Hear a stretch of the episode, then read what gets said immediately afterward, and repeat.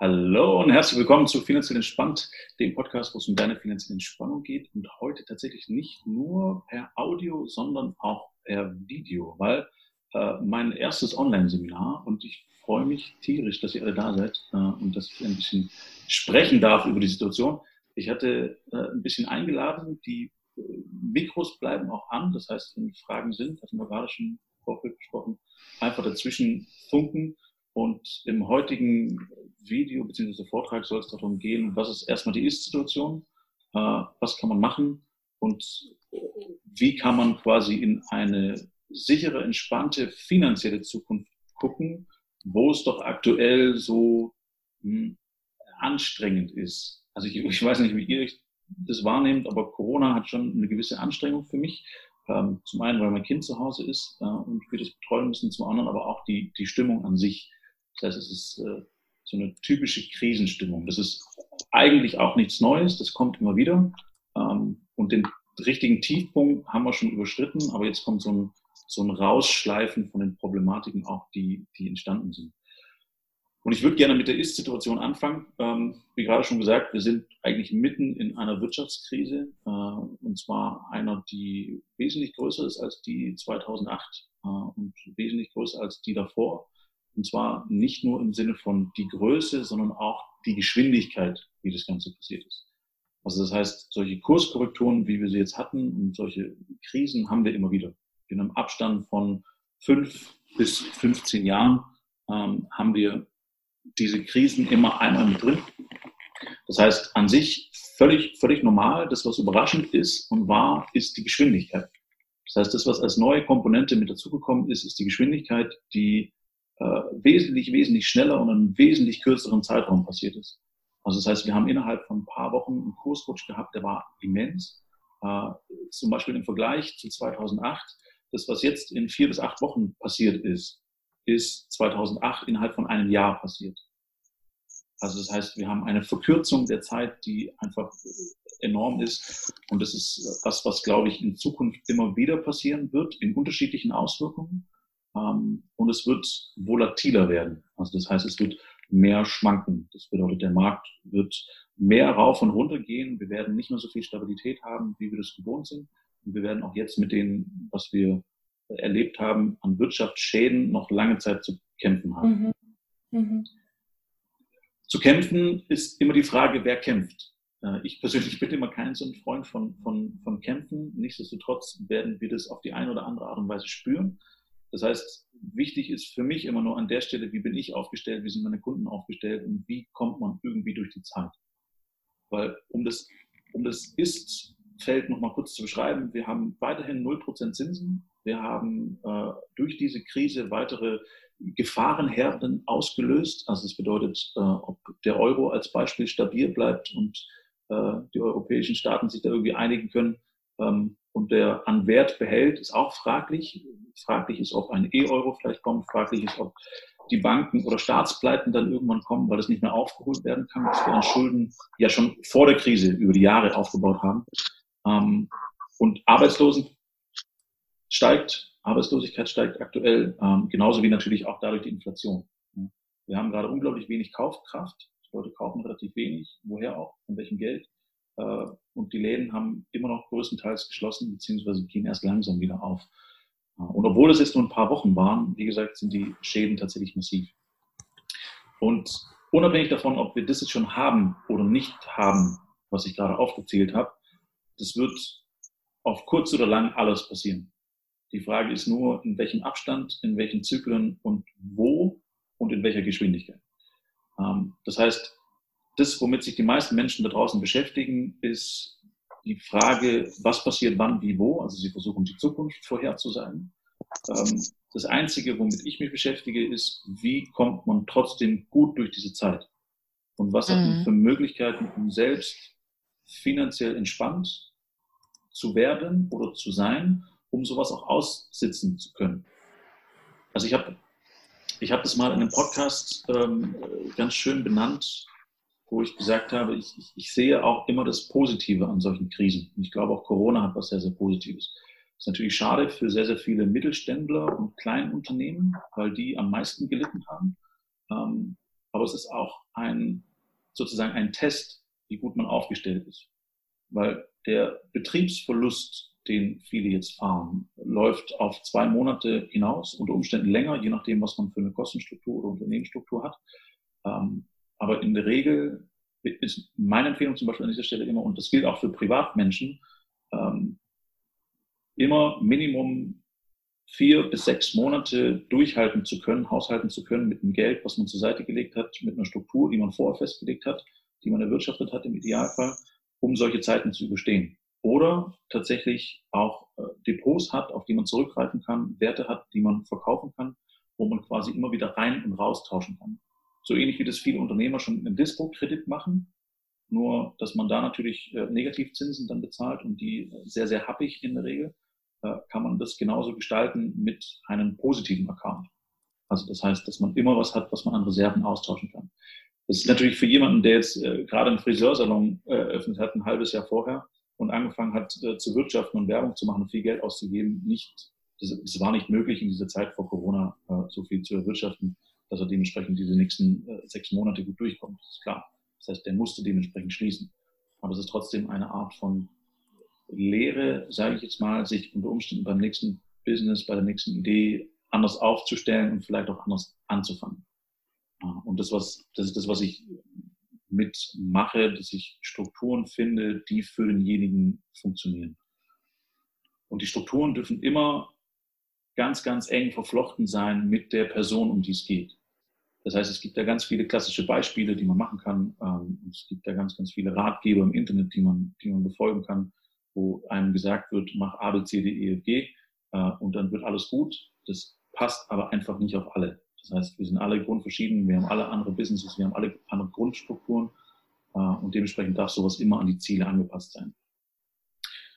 Ähm, die Leute, die jetzt bei Corona gut über die Runden gekommen ist. Und das ist einfach nur meine persönliche Beobachtung. Das heißt, ich bin mit ganz vielen Unternehmern und äh, Selbstständigen immer im Gespräch, auch mit vielen meiner Kunden.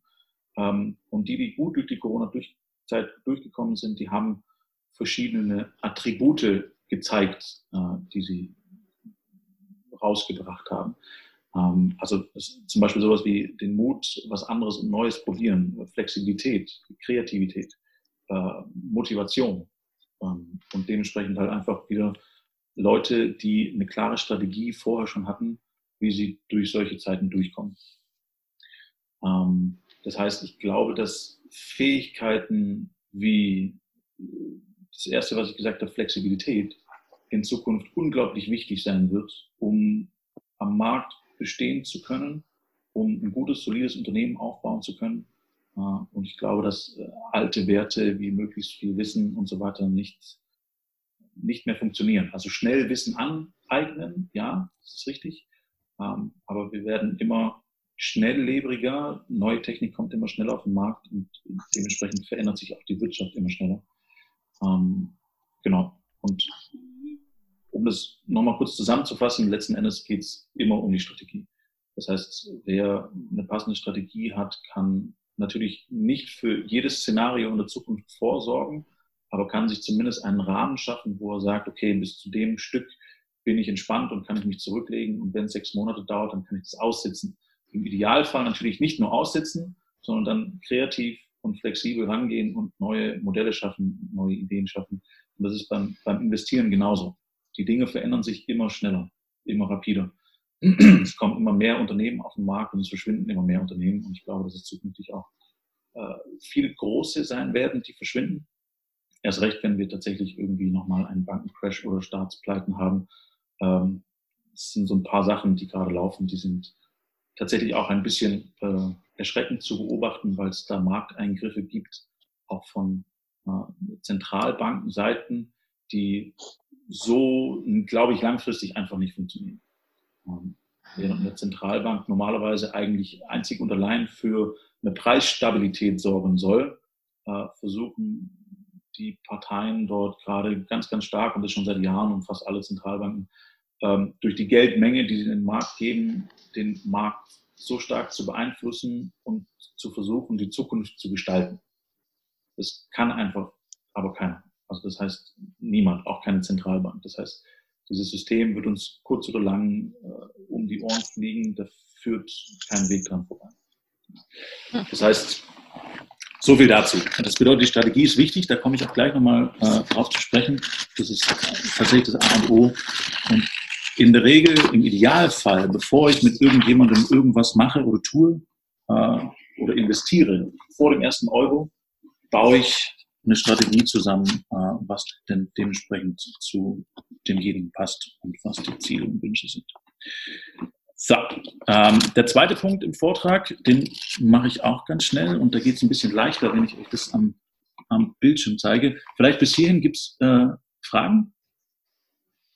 Ähm, ja, eins ist mir aufgefallen, kann ich gleich zwischen reingehen, nämlich du sagtest, dass es ähm, empfehlenswert ist für Leute ähm, eine, eine Reserve von ungefähr vier bis sechs Monaten ähm, Aushaltedauer oder Möglichkeit aufzubauen. Mhm. Äh, also dass man einfach nicht in dem Zeitrahmen schon in existenzielle Nöte gerät. Ähm, aber gerade aus einem Depot jedenfalls Aktien liegen würde und, oder andere Papiere, die volatil sind, die also mit, mit den Märkten mitgehen, ähm, wäre das jetzt aber irgendwie, also ähm, für mich nicht so sehr sinnvoll. Ne? Also mhm. wenn ich ähm, da Aktien gekauft und reingelegt hätte und sie jetzt wahrscheinlich unter Wert verkaufen oder halt unter Einstandspreis um an Liquidität zu kommen. Ja. Also da müssten wohl andere Anlageformen dann da sein, die aber schnell verfügbar sind. Genau, richtig, exakt. Also das, das Wichtige an der Stelle ist tatsächlich eine schnelle Verfügbarkeit. Ähm, ich, das, ich, ich kenne zum Beispiel ganz viele Geschichten, wo eine Verfügbarkeit hätte da sein müssen, sollen, und die Gelder waren irgendwie versperrt in irgendwelchen Verträgen oder in Festgeld oder was auch immer. Das ist mit ein Grund, warum ich auch sowas gar nicht mache, weil es nicht notwendig ist. Also das heißt, mhm. wichtig ist, dass das Geld einfach immer liquide da ist und greifbar ist. Ähm, und wenn ich jetzt zum Beispiel für Unternehmen aufbaue, dann, und es wird tatsächlich auch kurzfristig was gebraucht werden würden, war das, ich weiß nicht, ist Deutsch.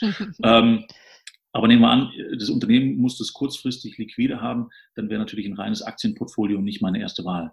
Also das heißt, mhm. wie du schon gesagt hast, da müssen äh, andere Anlagen her, die unter Umständen auch gegenläufig zum Markt reagieren. Ähm, mhm. Also das heißt, da komme ich, auf die Frage komme ich gleich nochmal drauf, das kann ich ein bisschen besser äh, im, mhm. Im Chart zeigen. Das heißt, ich habe euch einen ganz simplen Chart mitgebracht. Ich werde euch auch nur den Chart zeigen. Ansonsten habe ich nichts mitgebracht, auch keine PowerPoint-Präsentation, weil die meisten Menschen bei PowerPoint-Präsentationen einschlafen, genauso wie bei Charts. Ähm, das, was ihr hier seht, ist quasi die letzten 200 Jahre amerikanische Geschichte. Äh, mhm von Aktien, Anleihen, Gold, Dollar. Das heißt, wir haben ja alles im Groben abgebildet. Das lässt sich nicht ganz eins zu eins auf die ganze Welt übertragen. Das ist, wie gesagt, nur Amerika. Ähm, aber grob schon. Also das heißt, das sind schon ähnliche Werte, wenn man äh, quasi Europa dagegen halten würde. Äh, das wären ähnliche Kurven, ähm, vielleicht ein bisschen anderer Anstieg, aber vom Verhältnis her ungefähr gleich. So, ähm, und eine Möglichkeit, die du gerade angesprochen hast, was man an Stabilität tatsächlich tun kann, ist äh, hier unten in Gold zu investieren. Ähm, das heißt, das ist immer das, was am meisten äh, an dieser Stelle propagiert wird von vielen meiner Kollegen auch, die sagen, äh, Gold ist eine der sichersten Geschichten. Wenn wir hier die letzten 200 Jahre einmal anschauen, dann ist Gold von einem Dollar von vor 200 Jahren wert auf vier Dollar gestiegen. Das heißt, es mhm. liegt weit unter Inflationswert. Und wenn wir die Kurve einmal betrachten, haben wir hier 2008 die Finanzkrise. Und da ging es erst los, dass der Goldpreis sich nach oben setzt. Also das Darf heißt, ich kurz fragen, wie bitte. ist es mit, mit Silber? Weil Silber kann man ja noch für viele andere Sachen nutzen. Mhm. Ähm, was meinst du mit anderen Sachen? Ich glaube, man kann es in der Industrie auch einsetzen, das Silber. Das ist richtig. Also das ist zum Beispiel was, äh, was ich tatsächlich auch als Investment sinnvoll finde. Wenn man in Materialien investiert, also genauso wie Stahl ein Material ist, kann Gold, Silber ein Material sein, was dementsprechend verbaut wird. Ähm, das halte ich durchaus für sinnvoll, weil dann hat das Gold, das Silber einen Wert. Ja, wenn wir den, mhm. den tatsächlich reinen Wert von Gold und Silber sehen, und der Silberchart würde jetzt hier nicht ganz gleich aussehen, aber äh, auch keinen riesen Aufschwung nach oben haben, dann ähm, hat das keinen richtigen inhaltlichen Wert. Und um hier kurz die 2008-Geschichte einmal zu erklären, warum das hier nach oben gegangen ist und seitdem auch ein bisschen weiter nochmal gestiegen ist, ähm, ist folgender Hintergrund. Gold war immer relativ stabil, hat zwar keinerlei Rendite gebracht, aber hatte zumindest einen stabilen Kern. Das hat einen Gegenwert. Äh, und die ganzen Hedgefondsmanager und äh, Fondsmanager haben dann 2008 ähm, das Ganze genutzt, um sich nach der Finanzkrise tatsächlich einzukaufen, damit, das, damit sie eine Position haben, die sie abverkaufen können.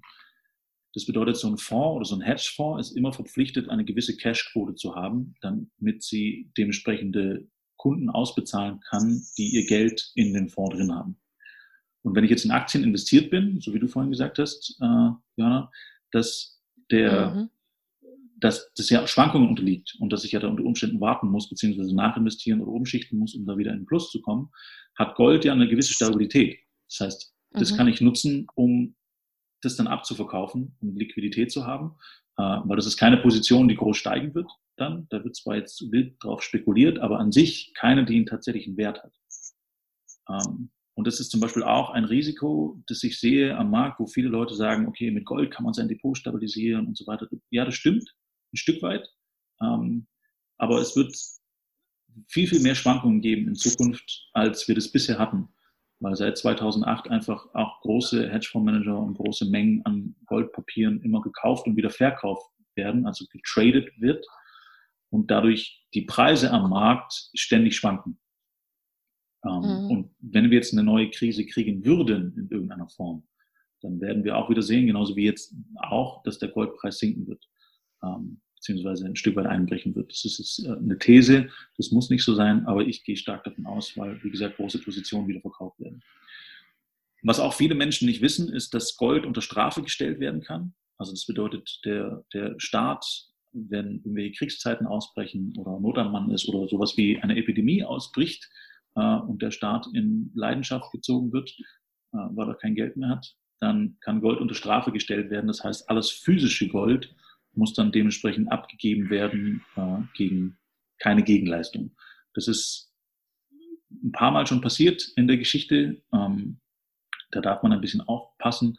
Meine Empfehlung an der Stelle ist da immer, das, das richtige Gold zu kaufen. ähm, aber dazu vielleicht später nochmal mehr.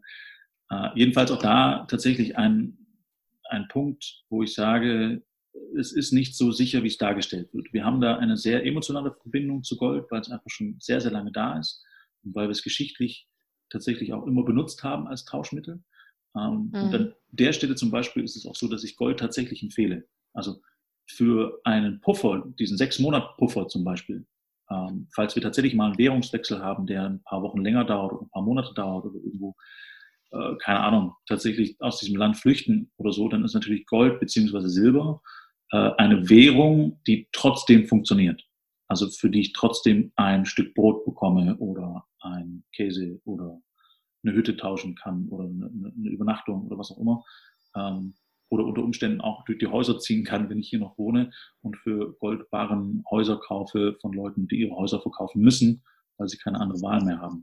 Ähm, was natürlich dann auch nicht so schön ist von der Strategie. Äh, aber für solche Sachen ist sinnvoll, ein bisschen Gold zu Hause zu haben. Die Problematik hier ist wieder die Verwahrung. Das heißt, wie, wie mache ich das, wo mhm. setze ich das hin? Mhm.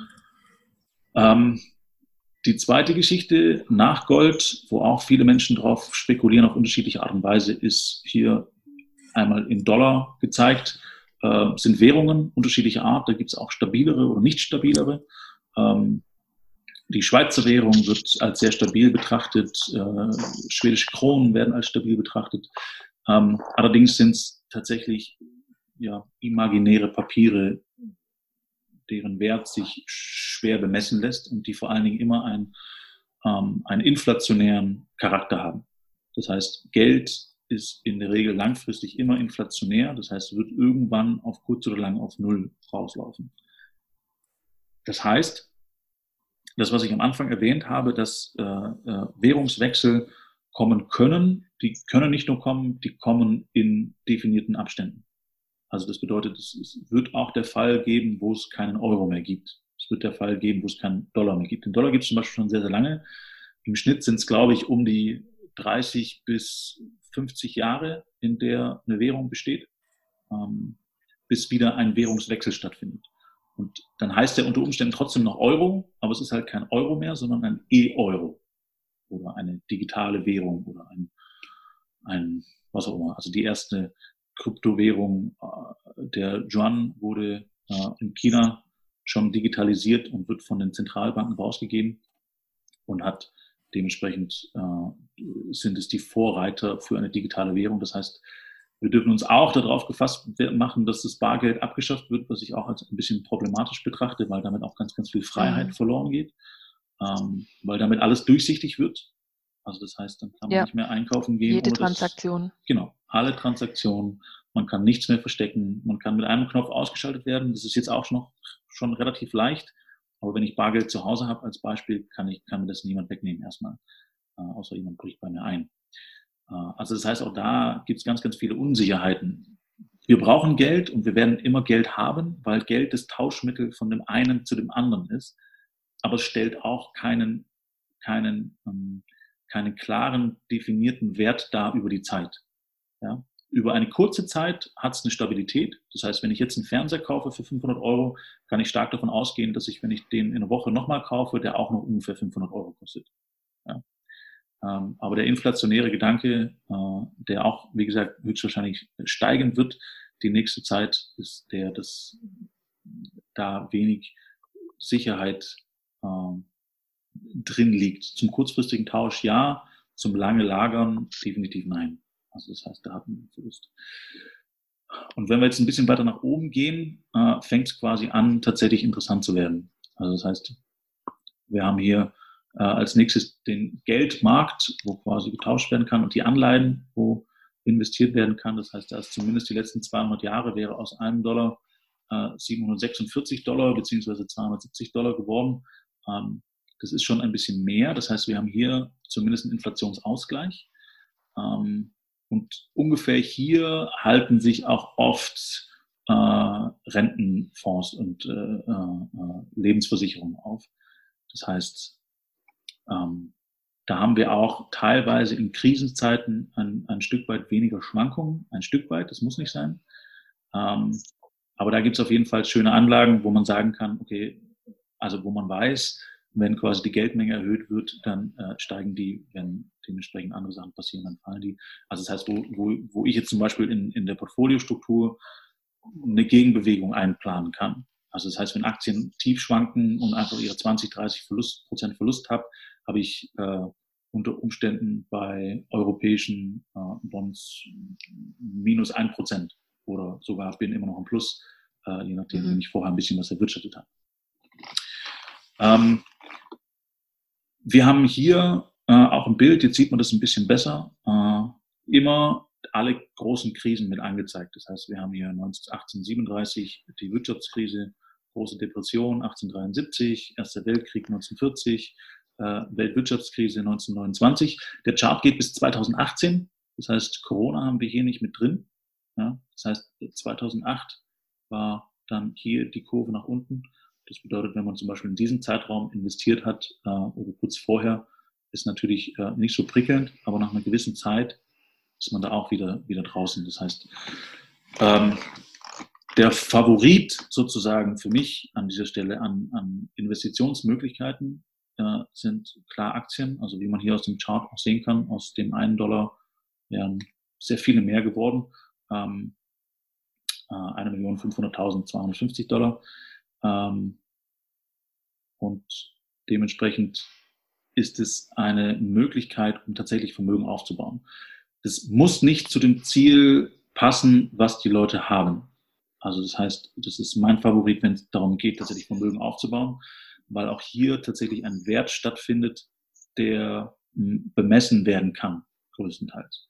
Das heißt, während Gold hier unten keinen, also nur einen Gegenwert hat im Sinne von, die Menschen glauben daran und es hat eine Stabilität, weil es wenig davon gibt, gibt es bei Aktien, also bei Firmen, bei Unternehmen einen Wert, den ich kalkulieren kann. Das heißt, wenn zum Beispiel ganz simpel gesagt, äh, wenn die Menschen weiter Autos kaufen. Ist noch da, also lass offen. Ja, wenn die Menschen, alles gut, wenn die Menschen weiter Autos kaufen, dann hat diese Autofirma einen dementsprechenden Wert, solange die Autos von dieser Firma gekauft werden. Und wenn ich in dieser Firma investiert bin, dann bin ich beteiligt äh, an den Dividenden, an den Gewinnen, an den äh, Renditen, an den Kursgewinnen äh, und kann damit kalkulieren. So, und das ist jetzt keine Anlageempfehlung in, in irgendeiner Form. Das heißt, es muss jeder selber entscheiden für sich. Das, was hier noch dazu kommt als Anlage, um das auch noch kurz zu erklären, ist der Immobilienmarkt. Also das bedeutet Immobilie als Festgeldanlage, also nicht zu schnell liquide Mittel, aber trotzdem als Anlage, kann sich auch rentieren. Das heißt, hier liegen wir äh, ungefähr in der Mitte zwischen Anleihen und Aktien, was möglich ist von der Rendite, im, also wenn man es professionell macht, im Immobilienbereich. Da kann man auch sehr, sehr viel Schönes machen und äh, äh erreichen. Kenne ich mich zu wenig mit aus, äh, aber wenn Kunden eine Immobilie mitbringen in irgendeiner Form oder in Immobilien investieren, bin ich der Letzte, der sagt, nee, mach nicht, weil ich glaube, je weiter man gestreut ist, umso mehr unterschiedliche Dinge man hat, umso stabiler kann man ein komplettes Portfolio gestalten. Also das heißt, um mal ein konkretes Beispiel zu nennen, wenn, wenn wir davon ausgehen zu sagen, okay, sowas wie Corona wiederholt sich in irgendeiner Form. Das bedeutet, es wird äh, das nochmal geben. Wir werden weiterhin Wirtschaftskrisen haben in regelmäßigen Abständen. Es gibt Aufschwünge, es gibt Abschwünge. Vielleicht hier nochmal ganz kurz erklärt, wenn wir das sehen, ähm, das sind schon sehr krasse äh, Krisen hier. Und auch in der Depression, in der großen, in der Mitte von 1873 bis 1896 äh, sind die Aktienwerte insgesamt gestiegen. Also das bedeutet, eine Krise hat nicht unbedingt immer Auswirkungen auf alles und alles fliegt dahin. Die Frage ist mhm. immer nur, wie ist man aufgestellt und wie ist die Streuung dementsprechend für die Ziele, die man tatsächlich hat. Ähm, und um vielleicht ein paar Beispiele zu nennen, ich versuche mal kurz den äh, Stoppen. Und, äh, okay, da bin ich wieder. Äh, wenn ich jetzt zum Beispiel ein Depot nehme für meine Tochter. Ähm, meine Tochter hat ein, hat ein Depot, da sind nur Aktien mit drin. Weil ich weiß, meine Tochter braucht das Geld nicht zwischenzeitlich. Äh, es ist bis zum 18. Lebensjahr auch nicht ihrs, sondern meins. Mhm. Und ich habe hier die Möglichkeit zu sagen, okay, dieses Geld kann tatsächlich 18 Jahre da drin, da drin liegen bleiben und kann sich ansparen. Ich habe einen Sparplan. Ähm, das bedeutet, an dieser Stelle bin ich zu 100 Prozent in Aktien investiert, weil ich keine kurzfristige Liquidität brauche. Das heißt, der Verbrauchstag, also wo meine Tochter dann irgendwann das Depot haben will, äh, weil sie dann studiert oder irgendwie ähnliches macht, der ist noch relativ weit weg. Ähm, aber kommt irgendwann und je näher der kommt, desto schwankungsärmer kann ich das Depot dann dementsprechend wieder verteilen dass auch tatsächlich stabil was da ist, wenn sie das Geld dann braucht. Ähm, während jetzt, wenn ein Unternehmen da ist, sagt, muss immer Liquidität haben in irgendeiner Form, würde ich auch einen Teil in Geldmarkt oder geldmarktnahe Fonds legen, weil da die Stabilität in verschiedenen Währungen kurzfristig da ist, langfristig aber nicht. Genauso umgekehrt bei Aktien. Bei Aktien ist die Stabilität langfristig da. Je länger ich Aktien halte, desto äh, risikofreier wird das Ganze sozusagen, weil ich über diese Zeit eine Rendite aufbauen kann. Je kurzfristiger ich Aktien halte, umso gefährlich, umso risikoreicher wird das Ganze. Weil wenn ich quasi investiere und äh, so wie jetzt hier, vier Wochen später bin ich äh, im Tiefpunkt der Krise angelangt, dann sieht es natürlich schlecht aus. Und dann muss ich unter Umständen mit Verlust verkaufen, wenn ich tatsächlich äh, Geld und liquide Mittel brauche.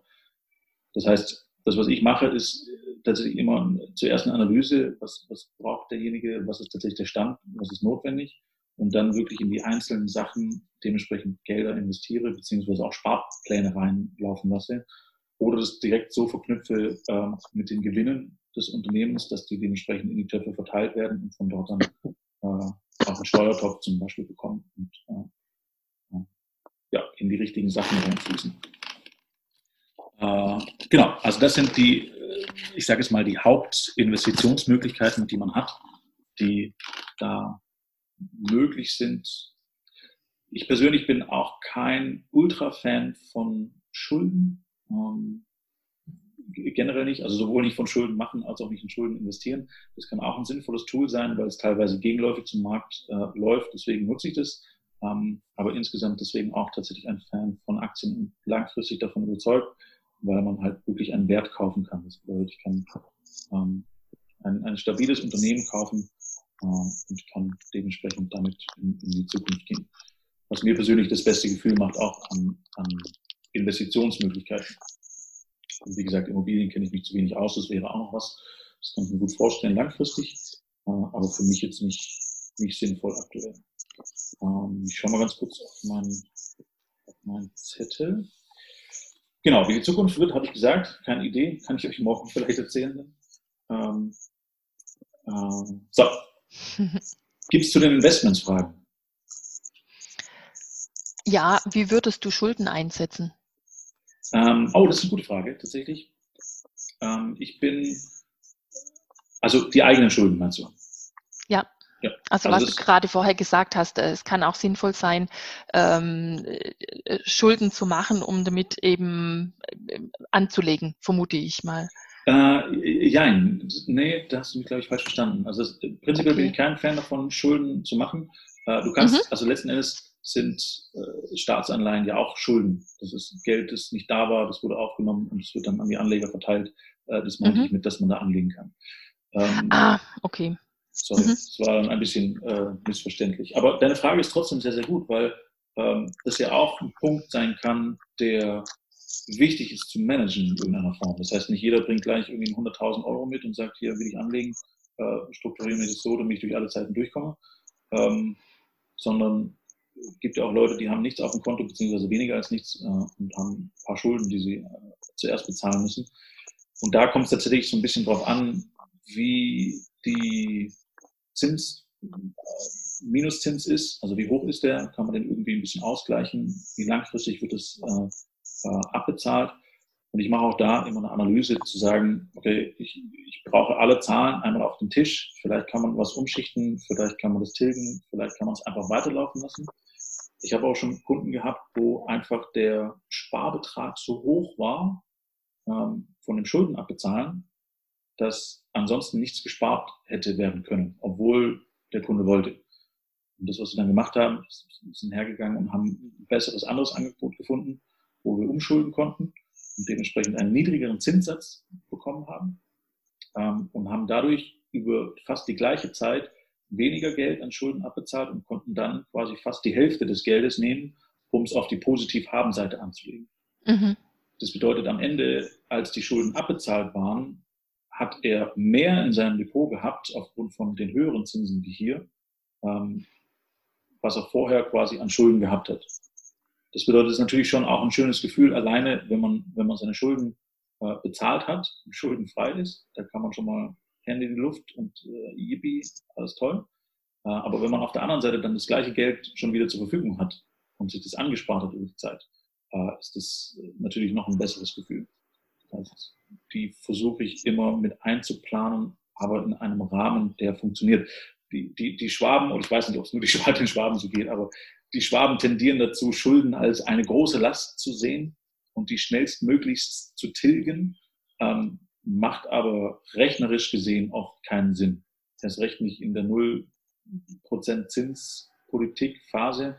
Das heißt, wenn ich ein Haus baue und ich bekomme einen Zins von, äh, ich sage es mal, 1,8 Prozent oder was, ähm, und ich habe auf der anderen Seite unter Umständen eine relativ sichere, schwankungsarme äh, Anlage, die 3% bezahlt an Rendite, dann ist die Rechnung relativ einfach. Das sollte man auch nicht mhm. auf die mhm. Spitze treiben. Also wie gesagt, ich würde keine Schulden investieren in irgendeiner Form, aber das sinnvoll verteilen auf unterschiedliche Töpfe, damit man quasi die Arbeit nicht alleine machen muss, äh, das ist durchaus sinnvoll. Und das ist vielleicht auch nochmal auf einfache Art und Weise erklärt, was ich mache. Ich kann, ich kann kein Geld aus dem Nichts zaubern oder sowas. Ich, äh, bin auch nicht da, um, möglichst viele Leute milliardenschwer reich werden zu lassen.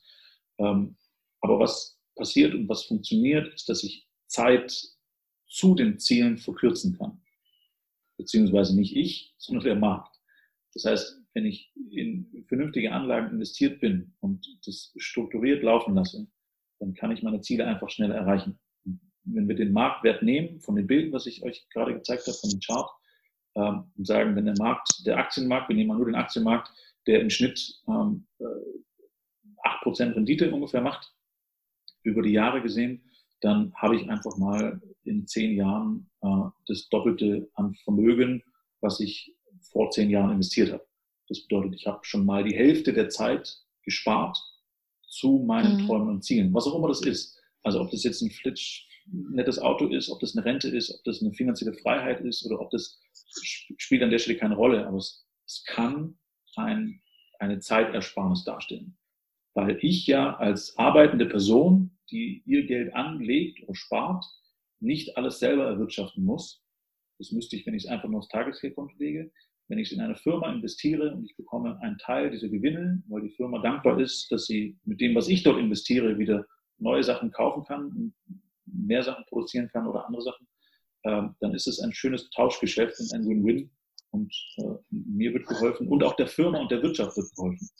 Das heißt, äh, für unser gemeinsames Wachsen in, in dieser Welt ist es auch ganz wichtig, da dementsprechend äh, ist noch jemand gekommen oder Daniela? äh, ja, genau, Daniela Laut. Äh, jetzt habe ich den Faden verloren, aber es ist nicht so wild. Mir fällt es gleich wieder ein. Ja, ähm, das heißt, die Strategie ist entscheidend. Und am Ende sind es die kleinen Fragen, die langfristig den Unterschied machen. Also das bedeutet, brauchst eine klare Idee, wo es hingeht. Und das Erschreckende, was, was ich da draußen beobachte, ist, dass ganz, ganz viele Menschen überhaupt gar keine Idee haben, wo sie hinwollen. Also teilweise sowohl im beruflichen als auch im privaten. Und es fängt mit ganz, ganz einfachen Beispielen an, wo ich sage, wie lange willst du arbeiten? Ähm, oder wie lange, das ist ein bisschen eine komische Frage, aber die ist wichtig für mich zum Kalkulieren. Wie lange hast du denn vor zu leben? Ja, äh, ist für manche komisch zu beantworten, weiß ich nicht genau. Nur das hilft unglaublich, um überhaupt eine Idee zu haben, okay, wie kalkuliere ich denn dementsprechend das, was ich in der Zeit, in der ich nicht mehr arbeite, äh, brauche. Ja?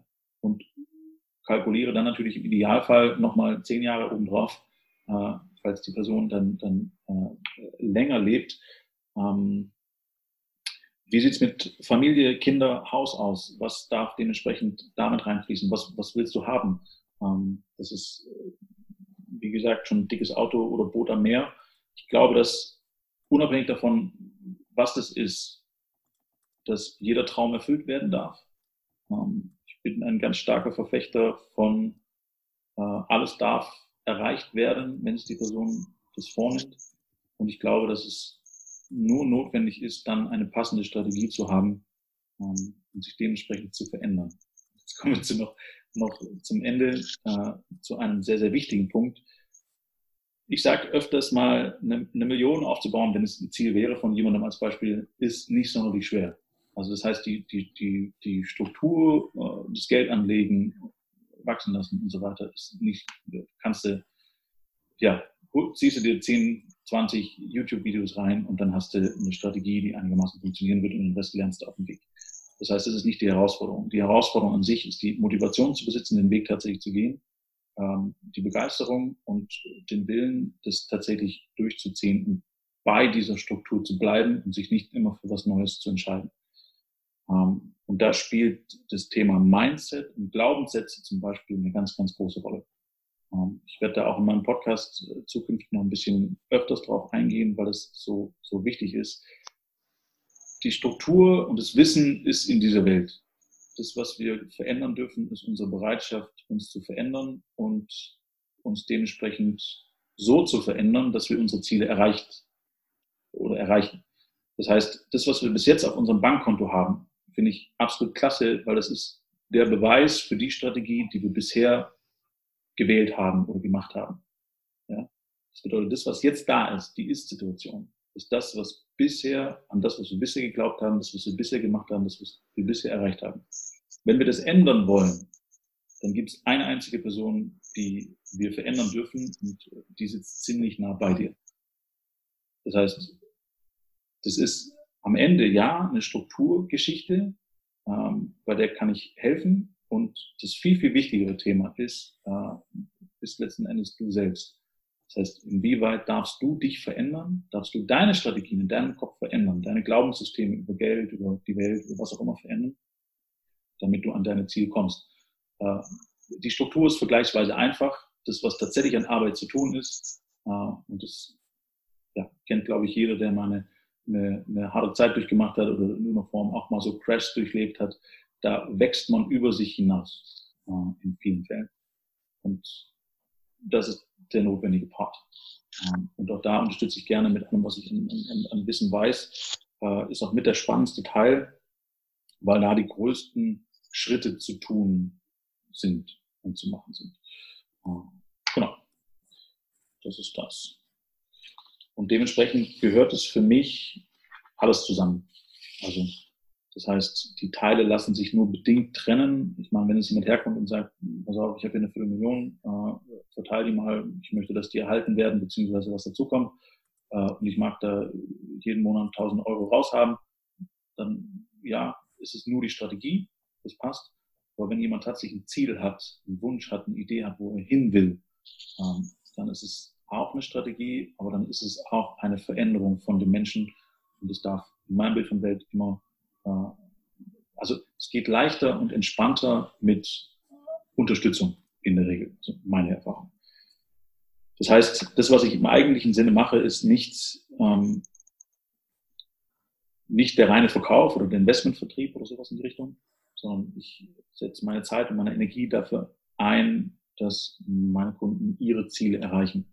Und das im Idealfall ein bisschen schneller und entspannter, äh, als wenn man sich äh, alleine durchwurstelt durch diese ganzen Geschichten. Ähm, zum Beispiel auch mit ein Grund, warum ich einen guten Steuerberater habe, der mich zu meinen Zielen verhilft, ähm, weil ich mich damit so wenig auskenne und meine Kapazitäten woanders gut aufgehoben sind. Ja, ähm, und das ist quasi das, womit ich abschließen wollen würde. Ähm, wichtig, um die Veränderung von dir selbst für die Ziele, wo du hin willst, am allerwichtigsten tatsächlich.